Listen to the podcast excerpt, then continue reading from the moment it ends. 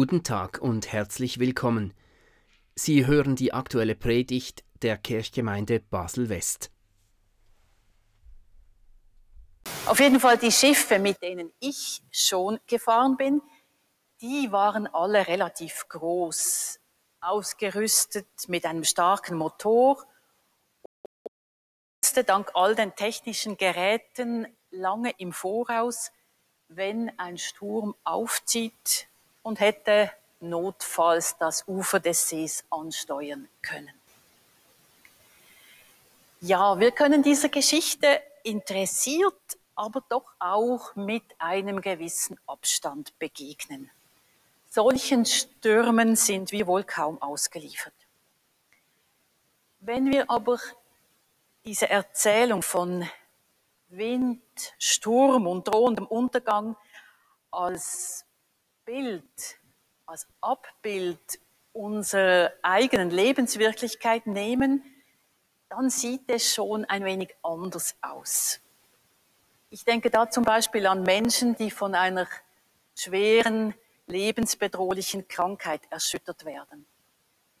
Ich denke an Beziehungen und Lebensträume, die kläglich untergehen. An ganze Existenzen, die gerade in dieser Zeit der Corona-Pandemie Schiffbruch erleiden. Ich denke auch an die erschöpften und verängstigten Menschen in den viel zu kleinen Booten auf dem Mittelmeer, an sie, die aus Hunger und Not wegen Elend und Krieg übers Meer geflüchtet sind und ihre Sehnsucht nach einer besseren Existenz mit dem eigenen Leben bezahlen. Und auch daran, dass unsere Erde von steigenden Wassermassen bedroht ist, ausgelöst durch die Veränderung des Klimas. Und dann kommt es mir vor, als sei die ganze Welt wie ein Schiff im Sturm und wir alle sitzen da drin und können nur noch fassungslos darauf schauen, wie die Wellen immer höher und heftiger werden und das Boot immer mehr zu sinken beginnt. So, wenn wir uns ganz auf dieses Bild vom Schiff auf dem aufgewühlten See mit heftigem Wind und Wellen einlassen, so kommt uns diese Geschichte doch ganz nahe und versetzt auch uns in Angst und Schrecken. Denn die Jünger, sie sind voller Angst und ihre Furcht ist groß. Und Jesus ist ihnen offensichtlich keine Hilfe.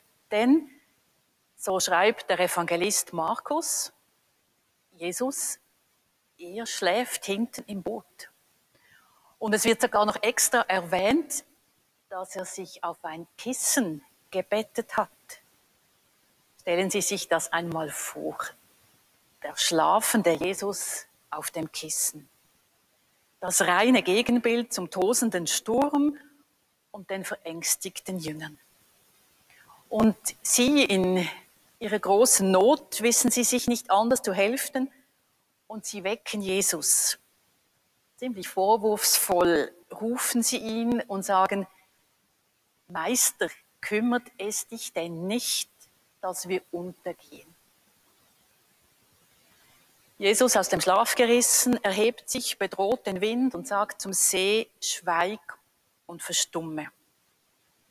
Und der Wind legt sich und es wird ganz still.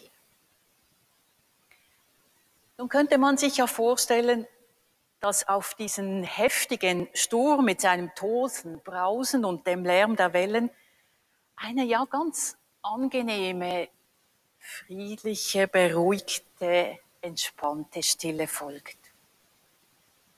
Das ist aber nicht so. Ich selber empfinde es als recht beklemmend, wie die Geschichte weitergeht und von Erleichterung oder Dankbarkeit, dass alle nochmals heil davongekommen sind, da ist gerade gar nichts zu spüren. Jesus fragt nämlich die Jünger, warum seid ihr so furchtsam? Habt ihr noch keinen Glauben? Noch eben haben die Jünger um ihr Leben gezittert und nun wirft Jesus ihnen vor, dass sie nicht genügend Vertrauen gehabt hätten. Wie kann man in einer solchen Situation mitten im Sturm mit einem schlafenden Jesus hinten im Schiff, wie kann man da noch Vertrauen haben? Erwartet Jesus da nicht ein wenig zu viel von seinen Freunden? Und überhaupt, diese Frage muss uns ja auch gestattet sein. Wie kann Jesus in diesem Moment schlafen oder wie es die Jünger auf den Punkt bringen, kümmert es ihn nicht, wenn seine Freunde untergehen. Kümmert es ihn wirklich nicht, wenn Menschen krank sind, auf der Flucht ertrinken, verhungern. Kümmert es ihn denn nicht, wenn unsere Welt der Zerstörung preisgegeben wird? Müssen wir Jesus immer zuerst wecken, damit er uns rettet? ist Gott in dieser Welt gar nicht so zugewandt, wie wir es immer meinen. Ja, immer wieder kommt uns das so vor. Wir fragen nach Gott. Wir fragen danach, wieso er denn all dieses Elend zulässt.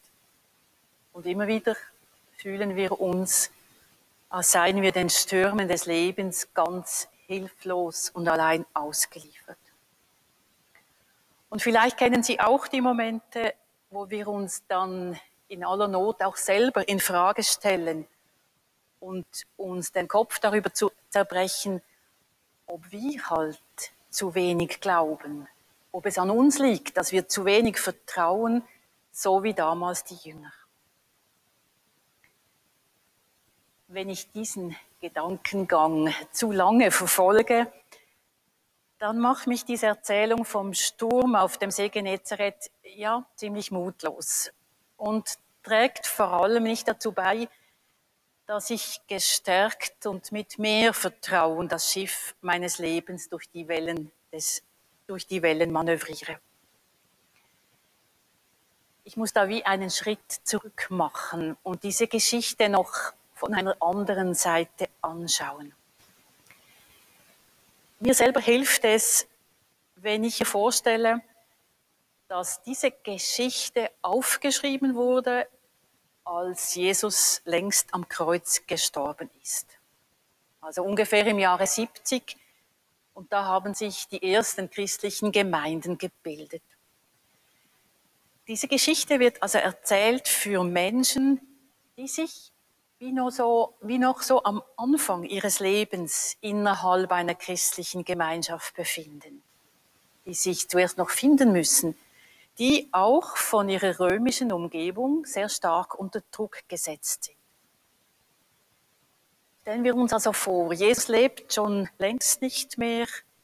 Das Kommen des Reich Gottes, das lässt auf sich warten. Not, Unterdrückung, Krankheit und Zweifel sind nach wie vor da.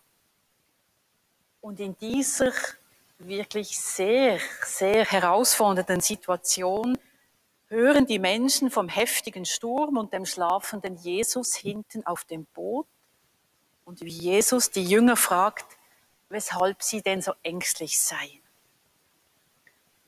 Das Wort ängstlich bedeutet in diesem Zusammenhang so viel wie feige sein, schlaff werden, aufgeben.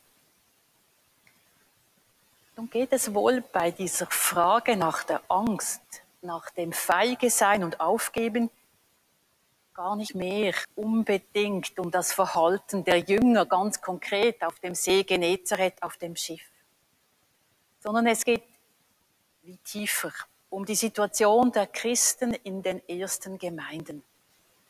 Da haben viele den Kopf hängen lassen.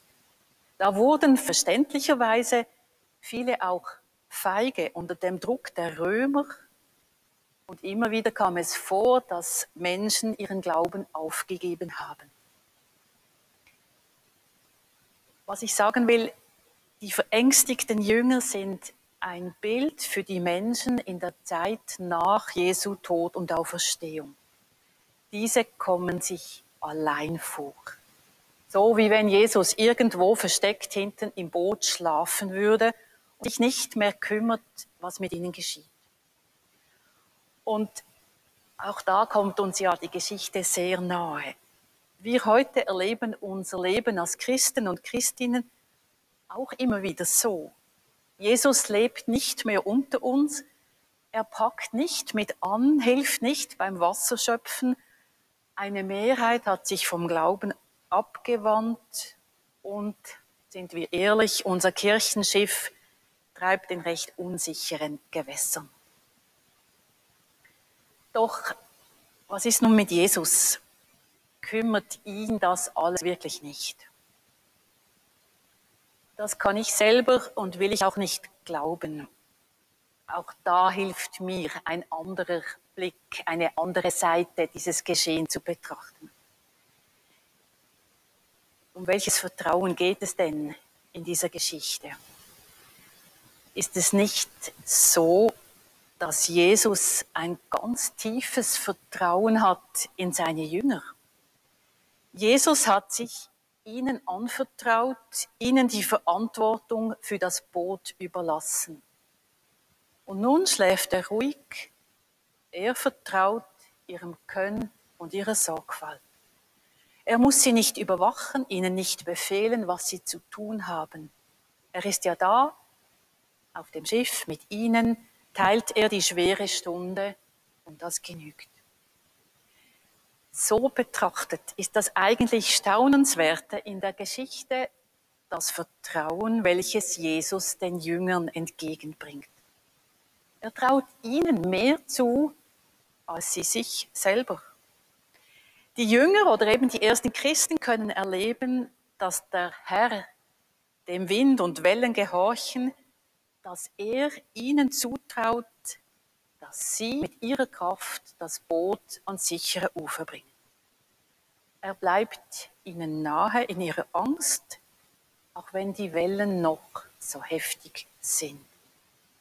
Und auch im Schiffbruch ihres Glaubens steht er zu ihnen, er bleibt bei ihnen auf ihrer wackeligen Fahrt durch die hohen Wellen ihres Zweifels und ihrer Unsicherheit ist er weiterhin mit ihnen unterwegs.